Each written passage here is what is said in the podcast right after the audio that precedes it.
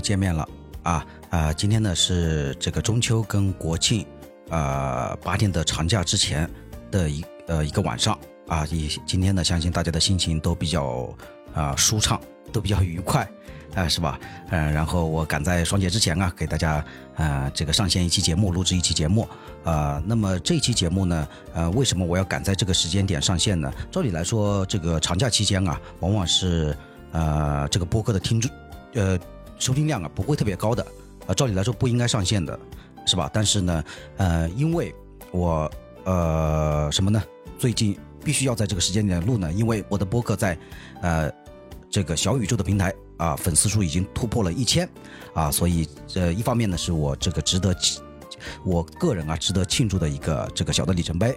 啊，毕竟呢。呃，这个作为草根主播来说啊，能够做到这个一千的粉丝啊，也算是，呃，对我自己来说是一个小成绩了啊。那虽然谈不上什么大的成大的这个成绩了啊。那然后呢，我做播客呢，差不多我是从二零二二年四月份开始啊做我这一档播客，那么到现在呢，已经呃呃多长时间了？一年零五个月过去了，一年零六个月过去了，差不多啊。所以一年呃这么长时间以来呢。呃，能够这个达到一千个粉丝啊，我心里面我觉得还是啊，也有一点小小的这个经验，或者是说一些教训啊，啊，能够跟大家进行分享。因为我们我相信很多呃听我这档播客的朋友啊，呃，相信很多小伙伴呃都有自己要做一档播客的想法，对吧？或者是有一些朋友呢，呃，也做了一些尝试，呃，可能呢，啊，好像没有坚持得下去。呃，对我觉得这样的情况呢也是比较多的，所以，呃，我就想，呃，作为我一个小小主播啊，一些一些亲身的这个呃经验和教训，呃，能够跟大家进行进行一些小小的分享，一路理财理来理来的这个历程啊，呃，跟大家进行一个小小的交流。啊，呃，所以呢，这一期呢也是我其实特别想讲的一期节目啊，而且呢，这期节目呢也没有什么大的呃特别深刻的主题，也没有什么特别大的干货啊，所以呢，放在这个小长假期间呢，呃，跟大家这个呃轻松的、愉快的交流的交流一下，我觉得也是挺不错的啊，呃，然后我们就呃从头开始聊啊啊，我我我大概分了几个这个主题啊，我自己列了一个主题跟大家呃聊一聊。啊，那么首先一点是，呃，我们需要讨论的一个问题，啊，就是为什么要做播客？那么播客呢，作为一个自媒体来说的话，啊，其实是只是众多的自媒体当中的一种，是吧？大家可能有人会做短视频，啊，有人会做文字的这个公，不管是公众号啊。还是知乎的号啊也好，还是微博这种呃平台也好，然后都会去做这种自媒体。那么播客作为自媒体的一种，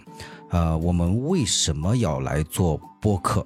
呃我觉得，嗯，首先这一点是需要呃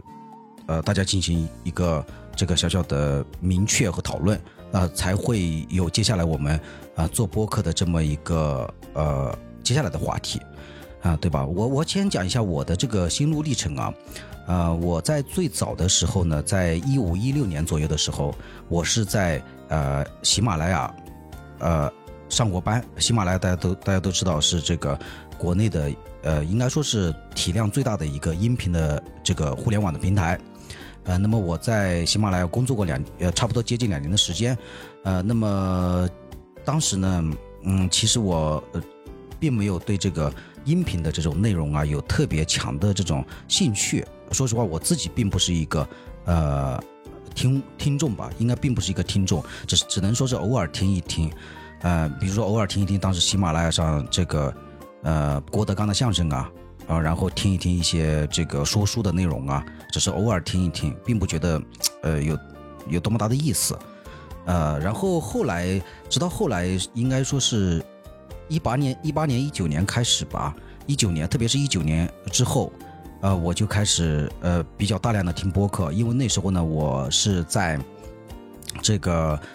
呃，我我我因为开始讲脱口秀，那么我们在脱口秀行业里面的那时候呢，呃，会有很多的这个脱口秀演员做这个播客，会讲一讲这个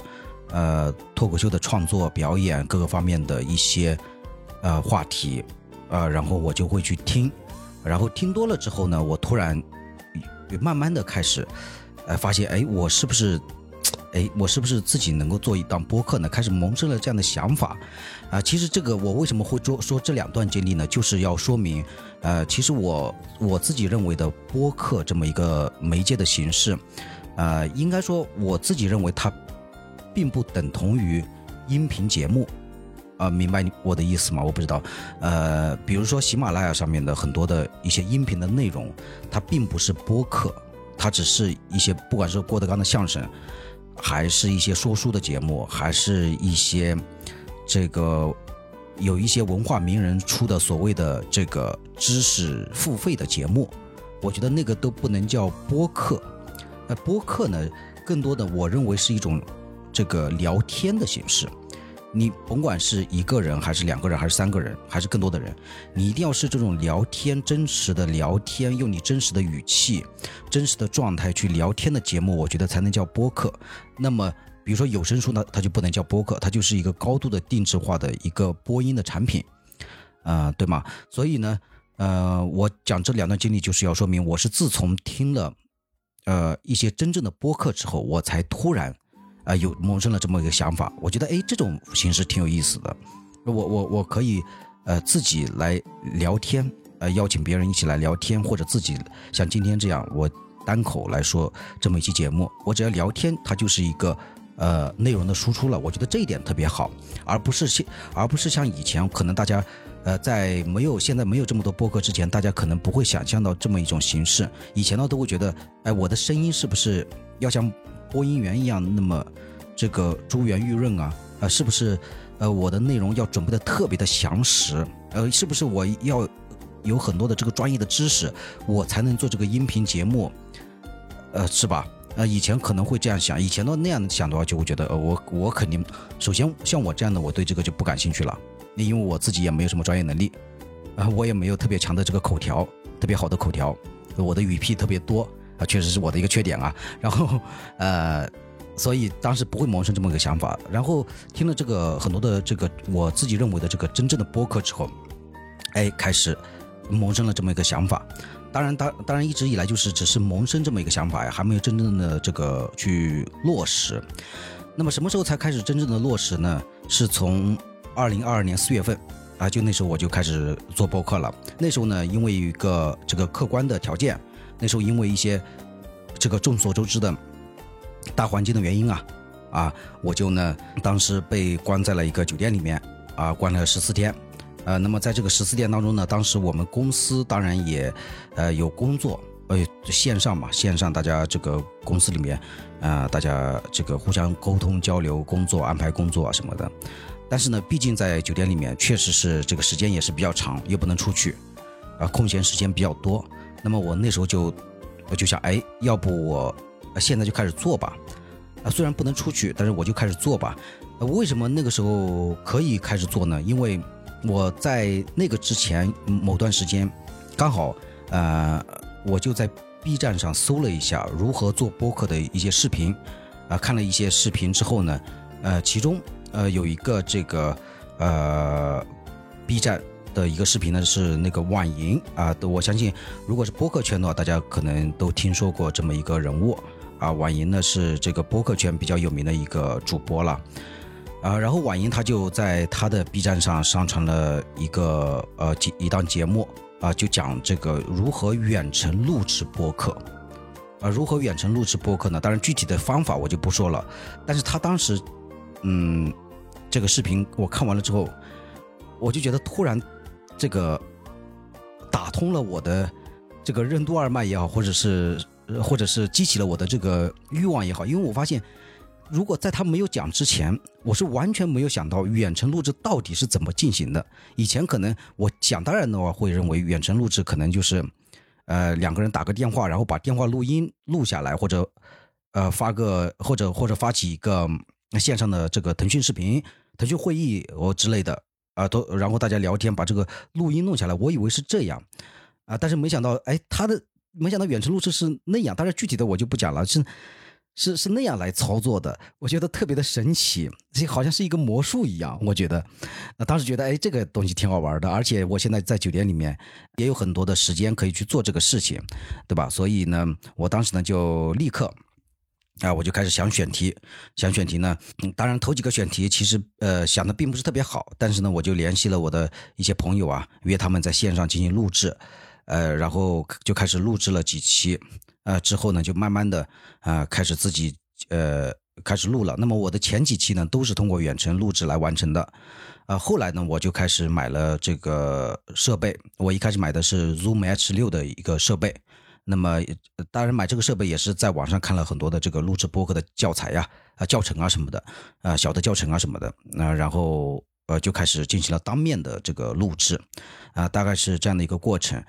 呃所以呃这个是我做播客的一个心路的历程啊，为什么开始启动啊？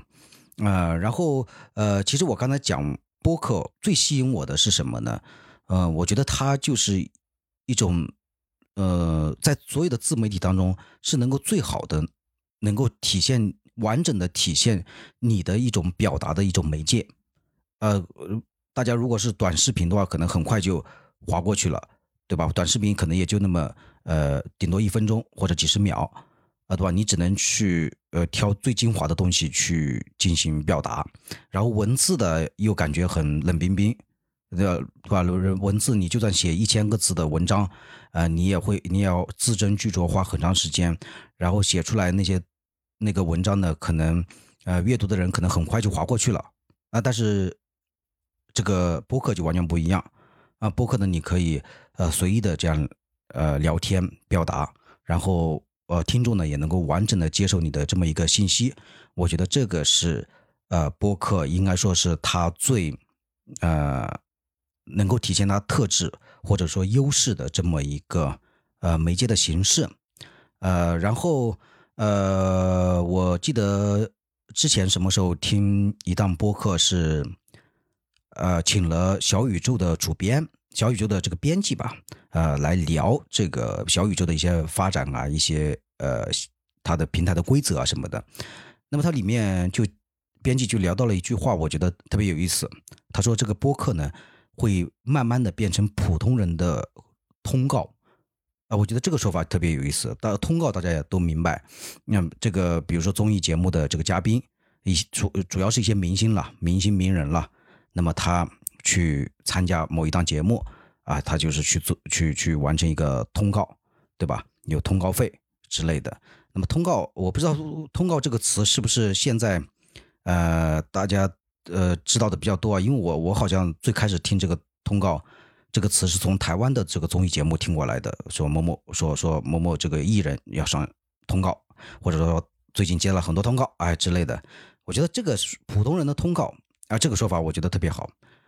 就是我当我自己去呃做一个播客的时候，虽然一开始你的粉丝量肯定不会很多啊，虽然你收听量也很一般，你得到的正反馈不是那么。多，但是做播客的这个过程，首先就觉得很过瘾。你因为你就觉得自己在做了一档这个节目，啊，不甭管它的节目的质量好还是质量差，至少你做的这档节目，它的本质上和一档呃最热门的综艺节目，或者说最热门的访谈节目之类的，它本质上是同一个东西。哎，这个让人很兴奋。你明白那个意思吗？虽然我们的体量相差很大。但是是但是本质上是同一种东西，我都是在做一个节目，我去邀请嘉宾来跟我一起聊，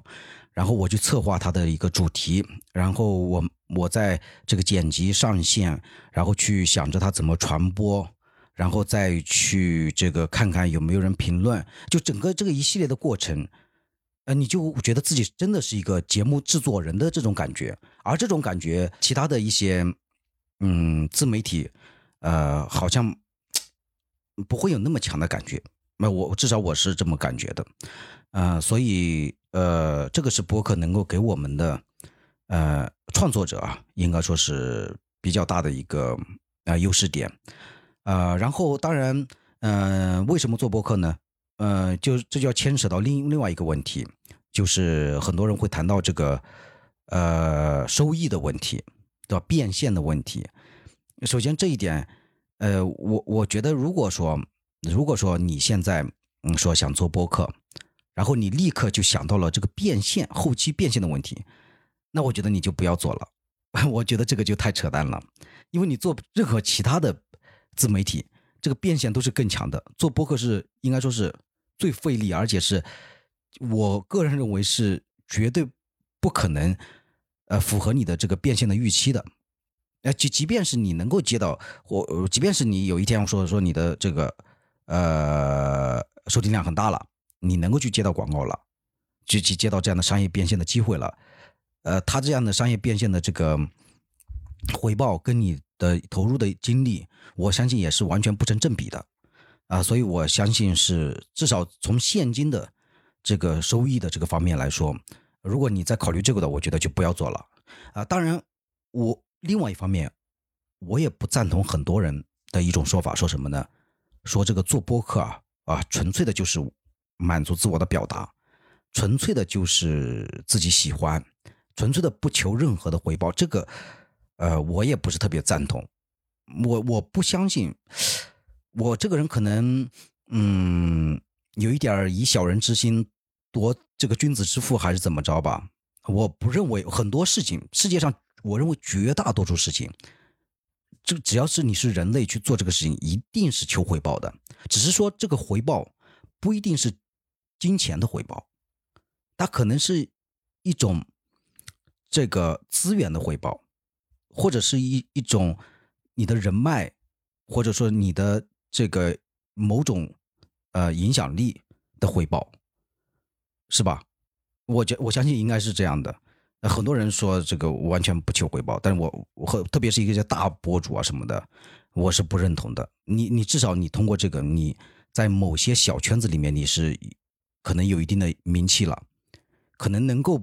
借助于播客的传播，能够为你促成其他的一些事情了。我相信这个是肯定是有回报的。包括我自己，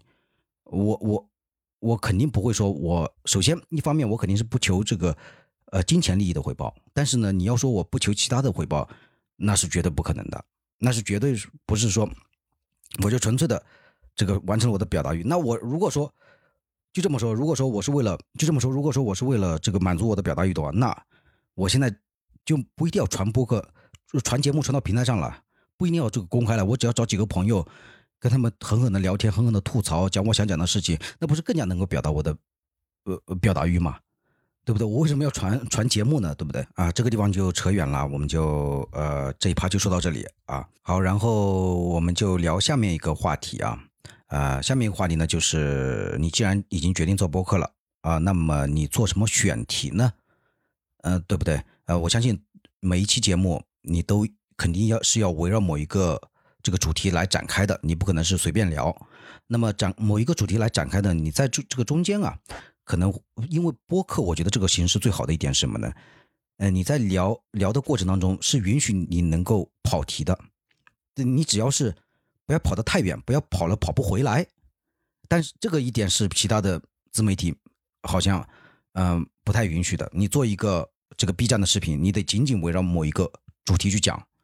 对吧？你比如说写一篇文章，这个文章更加是了，你得围绕着某一个呃主题。你但凡有一点点有这个冗余的部分，呃，可能就觉得你这个文章好像就呃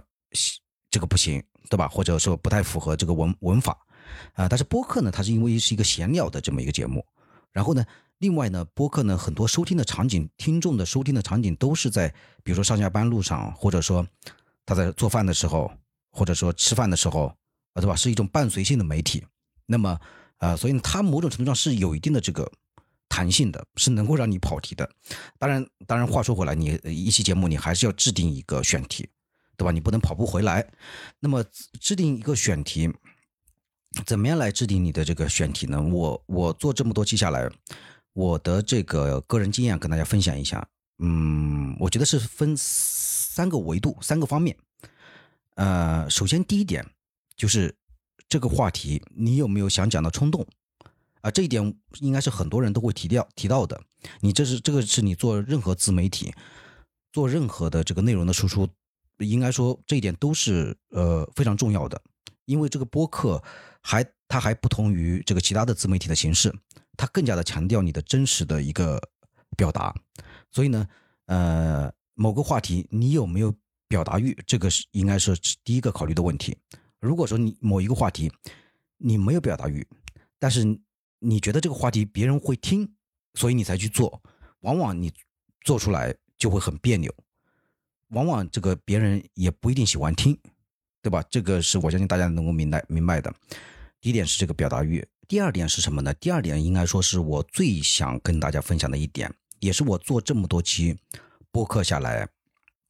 是我呃应该说是最大的心得体会。就是你选的这个选题，是不是只有你或者你和你的嘉宾能够表达的内容？是不是只有你明白我的意思吗？就是这个话题只有你们能说，别人说不了。比如说，我发现我之前录的很多期节目当中，很多都是聊我们这个脱口秀相关的话题，它的收听量往往比较大。这说明什么呢？说明这个话题是我们作为脱口秀演员来说，只有我们能讲，别人讲不了。当然，我这个只有不是说是全世界只有你啊，我倒不是那个意思啊，或者说全网只有你啊，这个这个这个也这肯定也做不到。我的意思是，只有你所归属的那个群体，那个比较小的一个群体能够表达的内容，或者说你在某一个话题方面研究的特别深。这个这个话题别人聊不了，哎，这个也可以。这不管是这个话题本身的跟你的这个呃能力的范围的这个契合度，还是说你在某一个虽然大家都能聊，但是你在这个方面钻的特别深，然后有很强的这个呃输出的能力，你都要考虑到这一点。所以千万不要这个某一个话题是。呃，我称称它为片儿汤的话题，就是所有人都能聊，但是呢，你又没有特别强的这个深入的这个涉猎，那么就很成问题。这个这个就很成问题。啊，这个是我讲的第二点。然后第三点呢，呃，就是这个话题有没有人听？呃，有没有人听什么意思呢？就是你你你不要这个。很偏门，或者说很自我的一些话题，那样的话就没有人听。我的意思是，有人听，当然我我指的有人听，不一定要是有很多人听，不一定要是呃所有的全年龄层或者说所有类型的这个受众都喜欢听才叫有人听。有人听是这个东西，他的确有那么一部分人听，他不要是完全没有人听，你懂这意思吗？就是说，当然，这个有人听，这个概，这个这个度，这个度在哪里？呃，我觉得是这个，嗯，它是有一个度，至少在对我来说，它是有一个度的。就是我选的这个话题，我能够预测到大概大约摸有那么些人听，有那么些人感兴趣。这么些人如果就算不算很多，但是我觉得够了，那就那他就够了。如果说低于某一个值，我觉得就不行。啊，所以。嗯，大概是这个第三点。所以刚才我讲的一个是自己想讲，第二个是只有你能讲，第三个是有有人听。那么这三点我总结下来，最重要的还就是这中间的那一点，就是是不是只有你能讲，或者说只有你请的那个嘉宾能讲，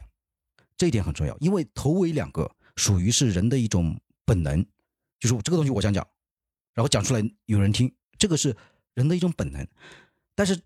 在这个中间，这个内容是不是只有你能讲？这一点你一定要考虑清楚。至少在初期的时候，一定要考虑清楚，一定要是只有你能讲，只或者说只有你请的嘉宾能讲，你才能够这个得到别人的收听。在初期是这样，呃，因为初期的话，我们作为草根来说的话，做小白来说的话，是吧？确实是，呃。也你也没有什么知名度，对吧？你你不像比较有名的那些名人，一些，呃，比如说姜思达，姜思达他做一个播客，他都不需要起标题，他只要只需要说这个播客是我做的，我今天做一期播播客，我的我的标题就叫一二三四五，今天是一，明天是二，后天是三，他就自然有人听。但是你不是名人，所以呢，你在做初期的时候，你一定要遵循我说的这三个方向，啊。哎，说到刚才说了这说说了这一段啊，我感觉我的这个语气有点强硬，我感觉我感觉我好像我好像是有点这个飘了，不应该不应该不应该，这是我的一个建议啊，这是我的一个建议。然后呃，那么我刚才讲的是这个初期啊，你要这么考虑。那么在你的整个的呃节目的这个选题方面。我觉得要遵循一个原则，就是前期相对细分、相对集中，后期慢慢扩大。就前期你必须要呃在某一个细分领域，你就专门做这一个领域的相关的话题。然后如果开始有真的有听众来听，慢慢的积累粉丝，听众对你有一定的认知度之后，你可以慢慢的扩散你的这个呃话题的宽度，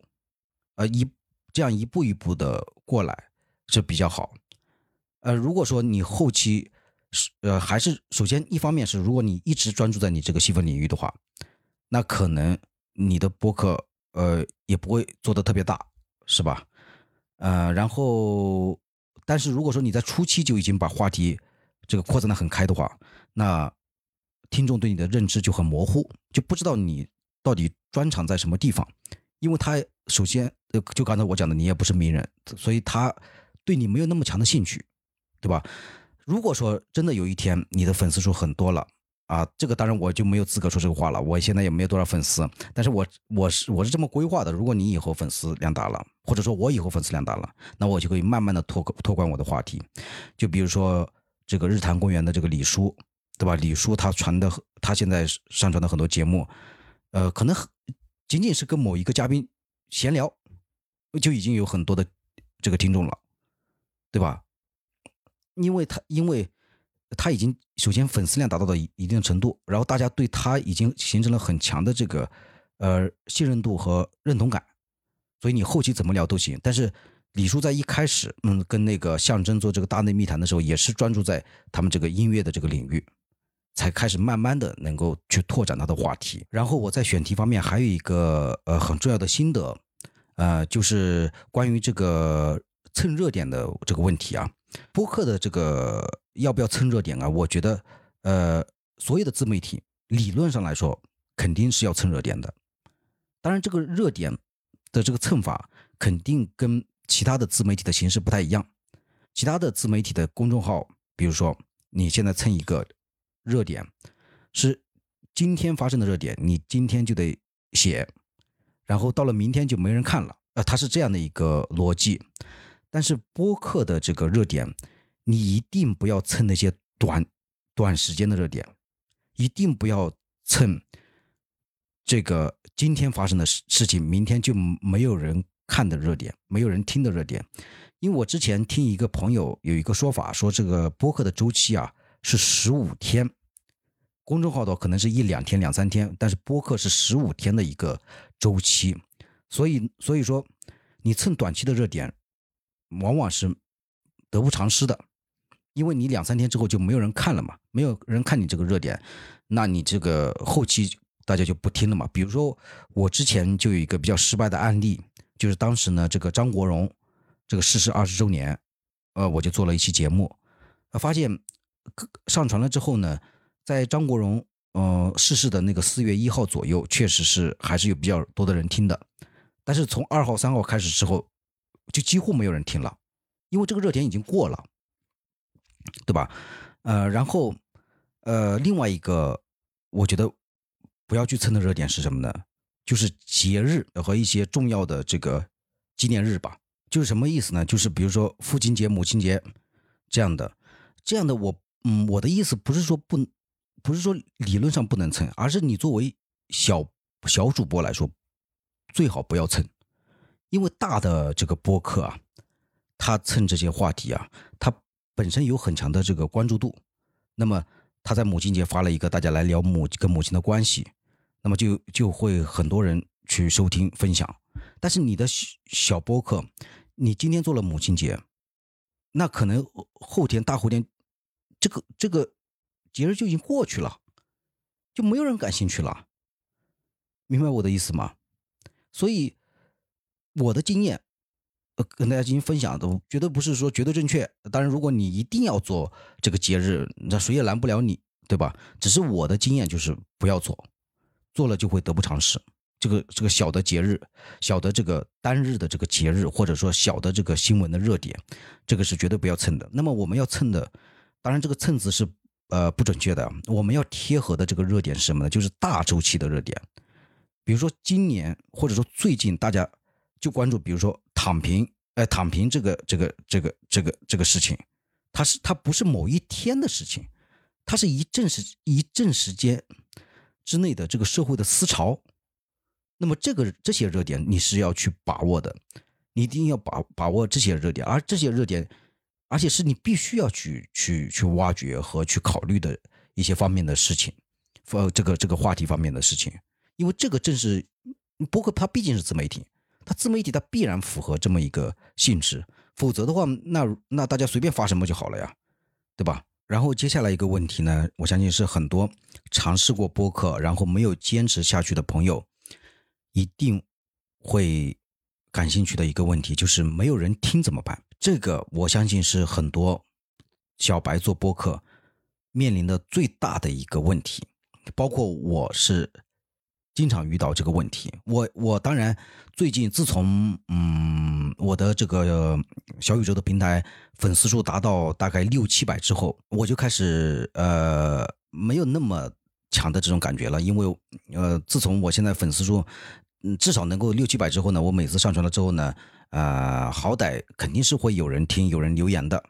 我能是我能够感觉到的，所以呢就没有强的那么强的感受。我之前粉丝数比较少的时候，经常会遇到的一种情况，就是这期节目上线了之后，到了明天来看，三个阅读量，三个收听量，或者说过了一个星期，十几个收听量，那种感觉真的很难受，那种感觉真的受不了。真的受不了，我是吧？所以，所以这个我相信是很多人这个做不下去的这这么一个嗯因素啊。这个也是播客的一个特质。我刚才讲这个播客的周期比较长，然后用户或者说听众他决定收听你这一档节这一期节目的这个成本时间成本特别高，因为一期播客呃怎么着也得四四五十分钟、五六十分钟或者一小时以上，对吧？就是。当这个听众决定要听你这一期节目的之前，他一定会在好些节目里面去选择。他为什么不听《日坛公园》，对吧？为什么不听《基本无害》，不听《谐星聊天会》，要来听你这个？他得做出一个抉择。所以说，呃，你作为一个小博主来说，一定是很难的，一定是得到的反馈正反馈很少的。呃，所以怎么做呢？嗯，我觉得。是两点，第一点就是我我个人是这样做的，我一定要遵循我选话题的这么一个先期的工作。选话题应该说是最重要的，在对于小小小主播来说，就你一定要考虑到这个话题是不是只有你能讲，是不是有人听，是不是你想表达，一定要同时满足这个三点，然后满足了之后，你做完这期节目之后。你一定要相信，他肯定是有人听的，因为很多的这个播客，我刚才讲什么，听我听别人说啊，什么周期十五天，我觉得周期远远不止十五天，我觉得播客的周期应该是以年作为单位，你哪怕一年之前上传的节目，只要是一年之后有某个人关注你这档节目了，他可能都会翻过翻过去听，你明白这个意思吗？因为播客它就是这么一个特点。你比如说，你你比如说其他的短视频公众号，别人不不太会往前翻，但是播客它真的会往前翻，所以这个播客的它这个呃长尾效应是特别长的，所以你如果你明白这一点，你一定能够给自己吃一个定心丸。当然前提是你的这个播客，你的这一期节目一定是有人听的，你你就是理论上是有人感兴趣的，你甭管他，甭管。这个感兴趣的这个受众的人群占比有多大？哪怕比较小，但是你要确定他有人听，你不能完全没人听，完全是片儿他的东西，那肯定就不行。你起码有有有一些是你只有你能讲的，别人讲不了的，然后是符合大的社会思潮的东西，那么传了之后，首先你要记住这一点，就播客的周期是以年作为单位，做好了这个长期作战的准备，你就没有必要说，呃，这个一两天或者四五天或者一两周，你看看看他有，嗯嗯，如果没有收听量，你就很气馁，千万不要这样，你一定要沉得住气，这个是从这个思维的层面能够给自己一个灌输，好吗？呃，然后另外一点就是保持更新。你只需要埋头保持更新就行了，别的你就不用考虑。是我，因为我之前听这个刘洋教主，他做这个无聊斋啊，他在有一期播客里面他就说了，他说他做这个无聊斋，他的他没有 KPI，他没有说这个我播放量要达到多少，我的粉丝增长要达到多少，他没有这样的 KPI，他的 KPI 就是保持每周更新，只要每周更新了，他就完成了他做这档播客的 KPI。当然，我相信人家教主肯定不不是说真真的说，只是说随便做做而已，对吧？但是他的这个思路啊，是很符合这个做播客的这个思路的，特别是对我们小白播播主来说的话，因为我们这个确实正反馈特别的少，所以你一定要做到这个只问耕耘不问收获，你只需要埋头做就行了，你只需要记住这一期节目。你想做，有人听，只有你能讲就行。只要保证这一点，然后不断的更新就可以。然后我还有一个这个切身的一个例子分享给大家，因为我会传好几个平台。呃，之前呢，我比较看重的是喜马拉雅和小波和和小宇宙这两个平台。啊，一一方面呢，这个喜马拉雅呢，确实是应该说是是说理论上受众比较多的一个平台。虽然说我对这个平台的这个印象不是特别好，但是然后小宇宙呢是一个呃很专业的这个播客的平台，是我最喜欢的。那么这两个平台呢，我都嗯是最比较看重的。那么我之前一直不太看重的是这个网易云音乐。网易云音乐，我因为我平常是听歌的嘛，然后我觉得这个听众也是听歌的，主要是啊，我在想谁会在网易云音乐上这个听播客？当然我会传，我会传。然后一开始的这个播放量也特别低。有时候只有几个播放量，只有十几个播放量这样子，但是，呃，我就一直传，我也我也没想太多。然后后来有一次有一期节目，突然我发现这个订阅量和收听量都在猛增，然后我我就感受到这个我在这个网易平台上啊，我的这个节目好像得到了一些推荐，然后里面呢还有呃这个我的我的这个。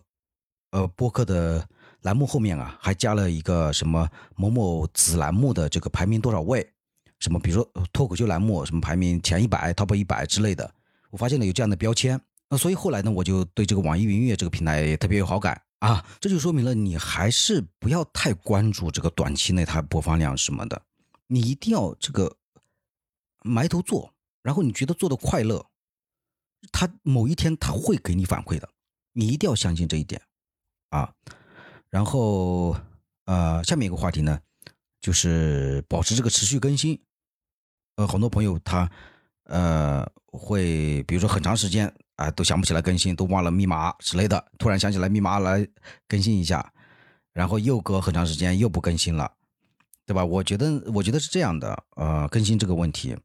呃，首先我自己也没有做到很好，我经常会呃好几个星期都没有更新。呃，然后后来，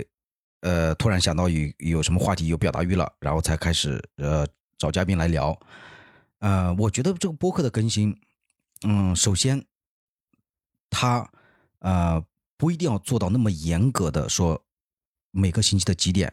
更新。我当然有有很多播客是这样做的，但是我个人认为那样的话会让你非常的难受。因为如果你就是这段时间就是没有话想说，那怎么办？那你就硬赶着自己去做的话，真的可能不是一个很好的方式。因为别的平台，你公众号什么的，你都可以这个逼着自己就某一个话题去发发东西。你发出来了之后，别人可能就在两三天之之内看完，这个事情就过去了，你就完成了一次更新例行公事的更新。但是播客它会成为你长期以来的一个你的整个节目的组成部分。你更新的每一期节目都是你的这个节目的有机组成部分。如果说你长期的呃迫于压力让自己更新的话，这就很难，这就这就会让听众慢慢的对你失去兴趣。但是呢，你又不能长时间的不更新，就呃我现在呢是这样的，我现在呢呃是甭管怎么样，至少两三周之内，我一定是会更新一期的。当然，我的理想是理想状态是一个星期起码要更新一期，但是有时候做不到。但是呢，我会把把录播客这件事情放一直放到我的脑子里，我一直在脑子里面，每天我都会，呃，碰到什么话题，我都会在脑子里面稍微过一下。我在想，哎，这个能不能做个播客？那个能不能做播做个播客？就我一直会把这个做选题的这么一个思路放在我的脑子里，然后。只要你放在脑子里里面了，你就算是没有短时间内能够这个及时的更新，你总归会在你自己能够承受的时间范围，哪怕一个月，哪怕两个月也好，对吧？一定会有这个突然产生一种创作的冲动，觉得决定要来录了啊！所以我是这样的，就是总结来说的话，就是一方面不要逼着自己一一定要说呃保持一个什么更新频率，另外一方面。同时，你要在脑子里面一直要记住，你有播客这么一个对外传播的一个平台，你有你要把这根弦放在你的脑子里面，等到某一天，你突然觉得，哎，这个话题一定可以聊出东西，哎，这个时候就可以录了。啊，但但是平常更加呃比较经常发生的一种情况是，呃，这个话题我第一时间觉得能录，但是想一想呢。啊，好像又没有那么强烈的表达欲了。再想一想呢，好像也没啥意思。哎，这个这个是很正常的。但是呢，你要保持这样的一个这个嗅觉也好，或者说你的这个脑子里面的敏锐度也好，一直保持下去，啊，你就会保，你就会自然的保持更新。然后接下来呢，我们就聊一聊这个播客的这个设备方面啊。然后我对这个设备呢，其实当然也没有特别深的了解，但是呢，我个人的情况呢，是能够做一些小小的分享的。如果大家能够跟着我的这个节奏去嗯购置设备的话，啊，我觉得会省很多路啊。虽然我我的这这么一个分享啊，不一定是呃最最最优的方式啊。呃，首先第一点就是，如果你打算做一档播客，首先你可以从呃用手机录制开始，嗯，可以，呃，特别是你一个人的时候，呃，完全可以对着手机说，说完了之后呢，你放在这个。呃，A U 的这个软件里面，Adobe Audition 这个软件里面，呃，你可可以把它调一个这个播音的模式，然后或或者说去去噪音剪一剪，啊，就是一个很好的一个节目了。呃，它的这个硬件的这个品质啊，呃，是能够达到要求的，是就是别人肯定是能够听的。我觉得这个播客的音质，我对播客的音质的要求是，呃，听起来能够。完完全全听得清楚你在讲什么，然后同时你的这个噪音各个方面不要那么强，我我个人是能够接受的，我相信大多数听众也都是能够接受的。重要，因为播客重要的是你的内容嘛，重要的还是你在讲什么，而不是说大家在盯着你听，你这个里面有没有杂音？没有杂音的话，那你就是不合格的播客，没有人会这么认为。所以呢，啊，因为一开始肯定是可以用手机录啊，然后呢，我自己呢。呃，买的设备呢是 Zoom H 六，而 Zoom H 六呢是一个非常经典的，呃，然后一个小的设备。那么这个设备呢，用专业的名词我也不知道叫什么，好像叫什么便携式调音台之类的一个一些名词。那么这个设备呢，它的用途呢，呃，肯定不是专门为了录播客而而生产的这么一个产品，呃，它可能是用于录制一些。这个采访录制一些这个音乐之类的，我也不太懂。但是呢，呃，这个播客这个设备啊，应该说是特别容易上手，呃，特别方便。呃，它总共有四个接口，理论上有五个，当然其中有一个是这个公放的一个接口。啊，总共四个接口的话，那么你就可以邀邀请三个嘉宾，然后加上你四个人或者三个人，两个人也可以。啊。这样就可以，然后插上话筒之后呢，就可以直接的去聊了，那直接去录制了，非常的方便啊。然后这个麦克风的话，我用的是一个罗森的一个牌子啊。然后每个话筒大概是两百七十五块钱，当然话筒其实没有那么重要因为你这个设备已经很牛逼了，你你你这个设备录出来的这个音啊，那已经是这个品质挺高的了，所以话筒我我觉得没那么重要啊啊，然后呃录制完了之后呢，呃这个是呃这个设备的好处是什么呢？啊，你的这个几个人的音轨是全部分开来的，然后分开来，你只要直接放到这个 AU 的软件里面，它就会自动的对齐。啊，不需要你再做任何的调整啊，这个是特别好的。当然，我后来呢升级了一下设备，因为我之前呢这个买了买的那个 H 六呢，呃，首先一方面它的接口嗯只有四个，呃，不是有有些情况下嗯不太能满足要求。另外一方面呢，嗯，我因为之前买的是二手的，在闲鱼上买的二手的这个 H 六，所以呢，这个它有时候这个 SD 卡呀会有点接触的不太好。啊，所以，我我这边还有一个需要避雷的是，大家最好不要买二手的，因为这些这些设备啊，这种小而巧的这个设备，你图为了图那么这个几百块钱的，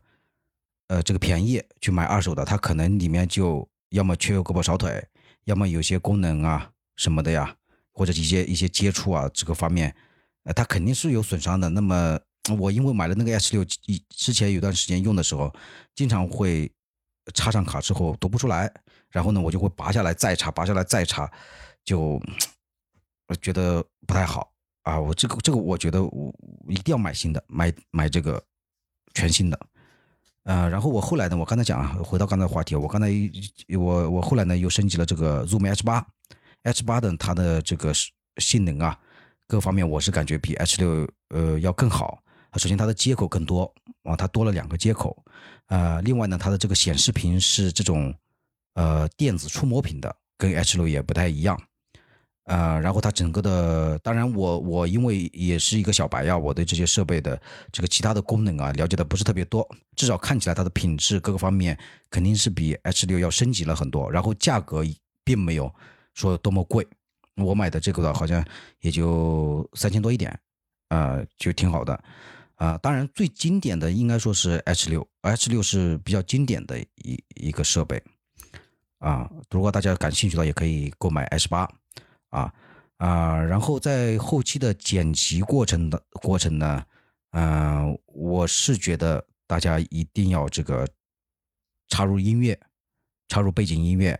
但是呢也不要插太多，呃，因为其实理论上来说，呃，播客的话，嗯，是不不。不一定要加这个背景音乐的，但是我是觉得我们为了体现某种这个专业程度，还是要插一点音乐。然后这个音乐呢，最好跟你的这个主题是相关的，然后呢也能够，呃，不一定是那么强的相关吧，就是它至少调性上是相关的。比如说你的你这期是聊的比较快乐的主题、活泼的主题，啊，那你可以配一个比较轻松活泼的这个音乐，是吧？呃，但是如果你的比较沉重，你配一个活泼的音乐就很不搭啊。然后，呃，之前我也听这个婉莹她自己的一个播客啊，讲这个高光混剪这么一个事情，我还是比较认同的。啊，所所谓的高光混剪呢，就是大家会经常听到的一种播客，就是把你这个播客后面的节目里面的一些精华的句子啊、片段啊，剪到前面的这个音乐里面，插在里音乐里面，让你提前能够。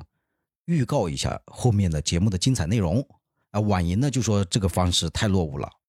这个方式有一点以前这个传统的这个看电视的时候的一种痕迹，一种电视节目说今天要预告明天的这个呃呃这部连电视连续剧有什么样的精彩的片段，我事先跟你放一下，大概有这么一种感觉，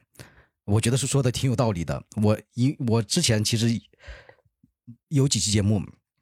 也都是这样做的，但是后来其实我也慢慢发现，一方面，呃，这个并不能提高你的这个收听量；另外一方面，这个确实是有一点感觉老套了。当然，这个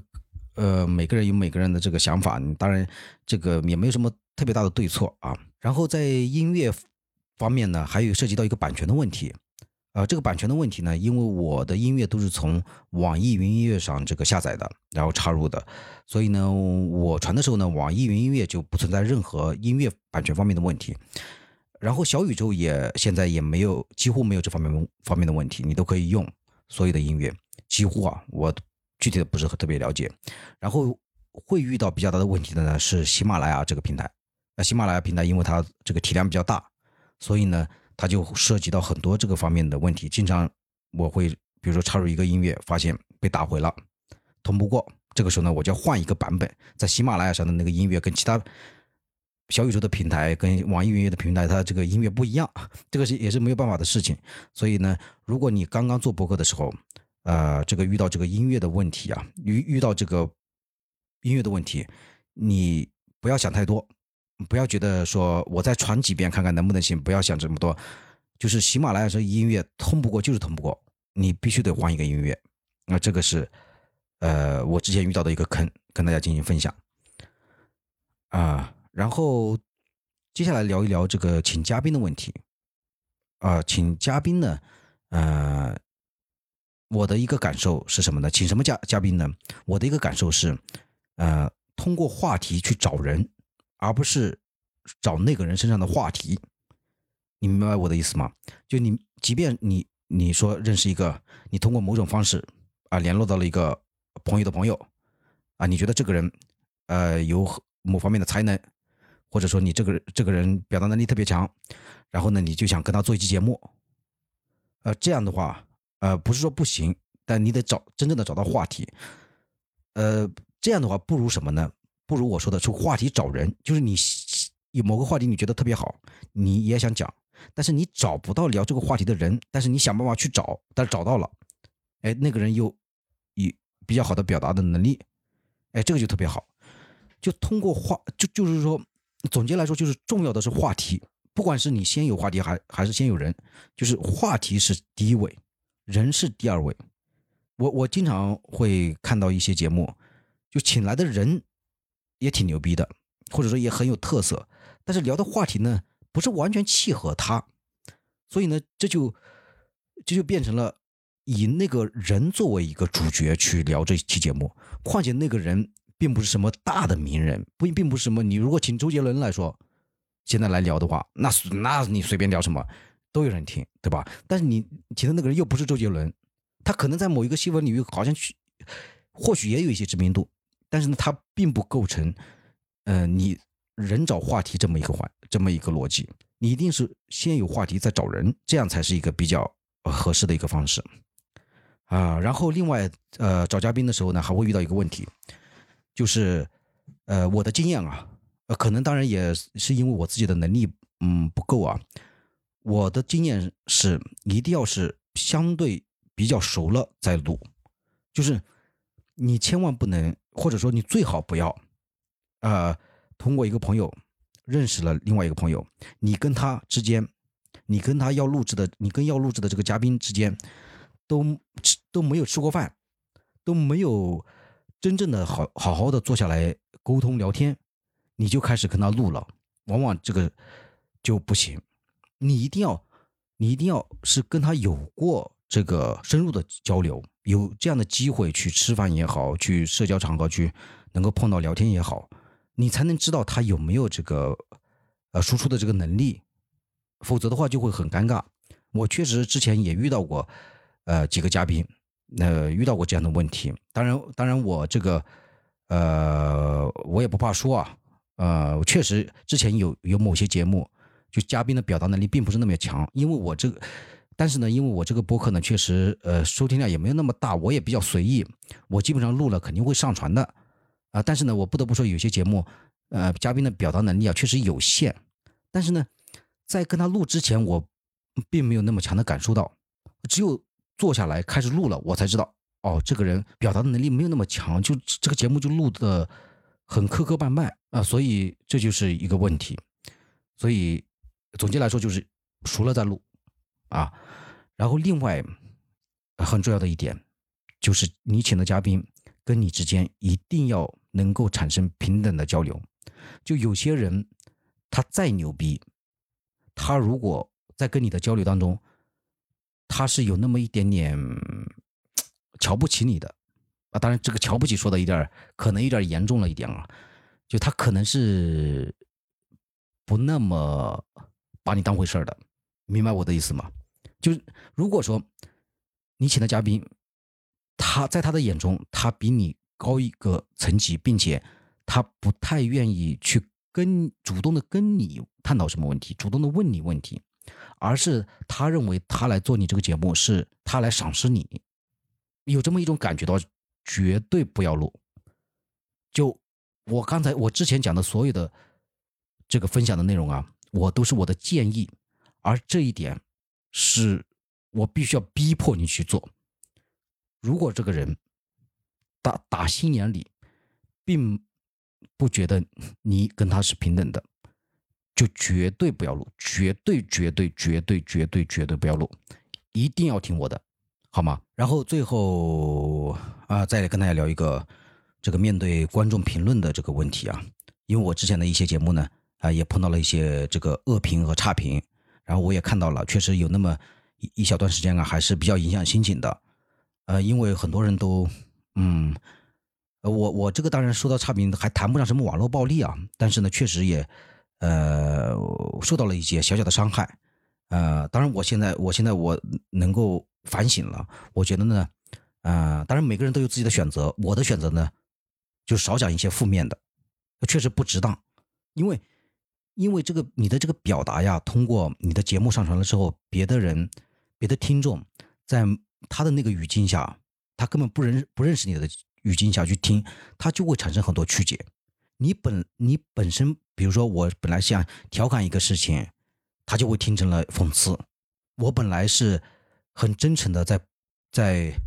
呃输出我的想法啊，他觉得他在他就会听到了，他就会觉得你在冒犯谁谁谁。我这这呃这样的次数多了之后，我觉得真不值当。至少我个人觉得真不值当，就是。你如果要讲一个话题，你只要触触碰到负面的，你就真的少讲一点，少讲一点。很多这个网络上的网友啊，现在他确实就是这样的。很多很多，我觉得网友他是什么呢？他倒倒不是，也不是说他性格有什么大的问题。他你看他发的东西，也是这个这个都市年轻人，也是学历学历也挺高，也是各方面。这个品味很好，也是感觉理性、客观、公正，也是各方面都很强的。但是，他就是到了你这个评论的时候，他就是说一些乱七八糟的话，哎，他就是控制不住。所以说，不值当，好吧，不值当。呃，如果你觉得无所谓，那是你的性格好，我的性格就不值当。那我这个人呢，又不想跟别人去正面的去讨论，那我以后就不说，好吧？所以说，呃，虽然说博客咱们说要讲求真实，但是呢。嗯，你如果说，你如果说这个表达的东西被别人很容易被别人曲解，那那这个有什么必要呢？对不对？所以对我来说呢，我就是尽量说好的，呃，就不说差的，差的我就不说，就是我反对的东西我就不说。以后，呃，我就是说这个，呃，正面的，尽量说正面的，嗯，大概就是这样。虽然说有点狗了啊啊，但是这是是是我的真实的想法，确实也是啊。好了啊，今天的这个录制呢。呃，节目呢就到了这里，全部结束了啊。最后呢，还是祝大家这个呃假期啊过得开心啊。好啊，拜拜。